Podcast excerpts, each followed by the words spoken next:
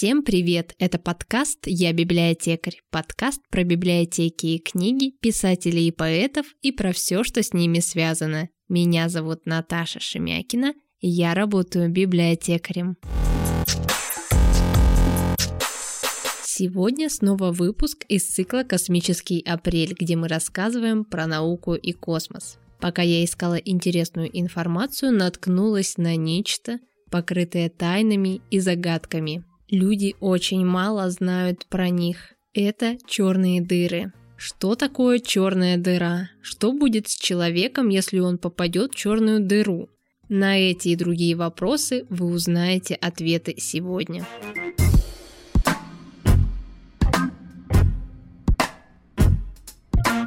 Начнем с того, что же такое черная дыра. Простым языком, это сверхмассивная звезда, которая при взрыве провалилась сама в себя, создала область пространства, а внутри нее такое сильное гравитационное поле, что из него не может выбраться ничего, даже объекты, движущиеся со скоростью света, в том числе кванты самого света. Черная дыра окружена поверхностью со свойством однонаправленной мембраны, Вещество и излучение свободно падает сквозь нее в черную дыру, но оттуда ничто не может выйти. Эту поверхность называют горизонтом событий. Обнаружить черные дыры очень сложно, потому что их нельзя увидеть.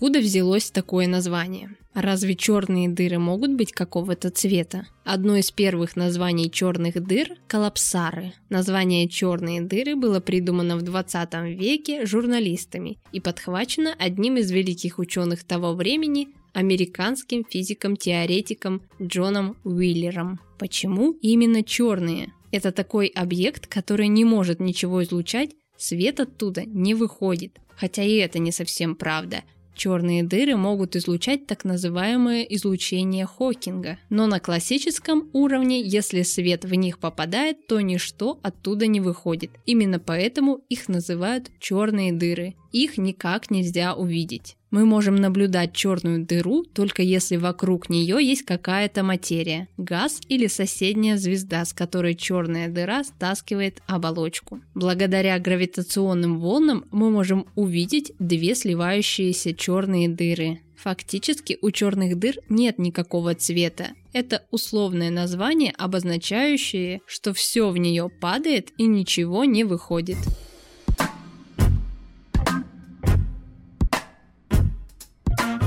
Размер черной дыры. Масса черной дыры должна быть по крайней мере в 2 или 3 раза больше массы Солнца. Диаметр черной дыры с массой в 10 раз превышающей массу Солнца должен быть 60 километров. Если бы Солнце могло превратиться в черную дыру, ее размер был бы 6 километров. У черной дыры с массой равной массе Земли радиус был бы всего несколько миллиметров. Это в 10 миллиардов раз меньше настоящего радиуса Земли. Радиус черной дыры называется радиусом Шварцшильда. Ни одна черная дыра не является бесконечно маленькой. Минимальная масса выше или равна массе Планка, которая составляет около 22 микрограммов.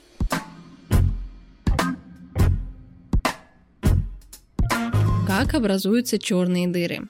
Пока в недрах звезды происходят термоядерные реакции, они поддерживают высокую температуру и давление, тем самым препятствуя сжатию звезды под действием собственной гравитации. Со временем ядерное топливо истощается, и звезда начинает сжиматься. Если масса звезды не превосходит трех масс Солнца, то она выиграет битву с гравитацией. Звезда навсегда превратится в белый карлик или нейтронную звезду. Но если масса звезды более трех солнечных, то уже ничто не может остановить ее катастрофического коллапса, и она станет черной дырой.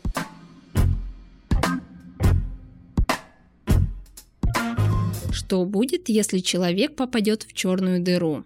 Ответа на этот вопрос достоверно никто не знает, но есть предположение. Приближаясь к горизонту событий, вы будете вытягиваться в длину и сужаться в ширину.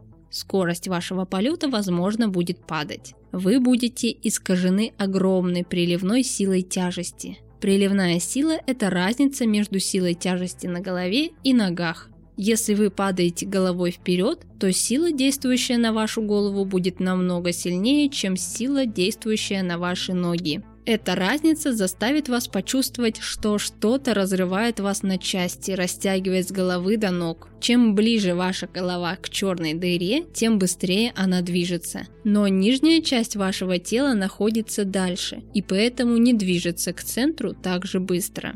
Когда приливная сила превышает молекулярные силы, которые связывают вашу плоть, ваше тело разорвется на две части, и эти части разорвутся на две другие части и так далее. Вас вытеснит через ткань пространства-времени, как зубную пасту из тюбика. Человек может быть уничтожен, разорван приливными силами на любом этапе. Это может случиться еще до попадания под внешний горизонт, если черная дыра достаточно маленькая. Скорее всего, человек будет уничтожен между горизонтами черной дыры. На горизонте событий черной дыры в нашей галактике достаточно маленькие приливные силы, поэтому человек сможет пролететь его и какое-то время будет лететь между горизонтами без разрыва. Сегодня мы пока еще не знаем, где располагается внутренний горизонт у этой черной дыры, но предполагаем, что он находится примерно посередине между центром и внешним горизонтом. До центра этой черной дыры целым человек не доберется в любом случае. Ближе к одной десятой части от радиуса приливные силы уничтожили бы человеческое тело.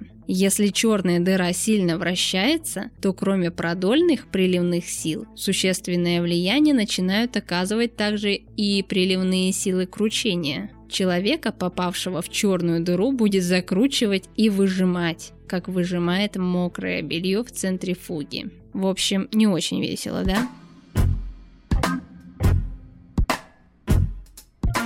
На сегодня это все. Хотите еще? Не забудьте подписаться. Мы приветствуем любую обратную связь. Дайте нам знать, если наш контент полезен для вас. Это был подкаст «Я библиотекарь». До встречи в следующем выпуске.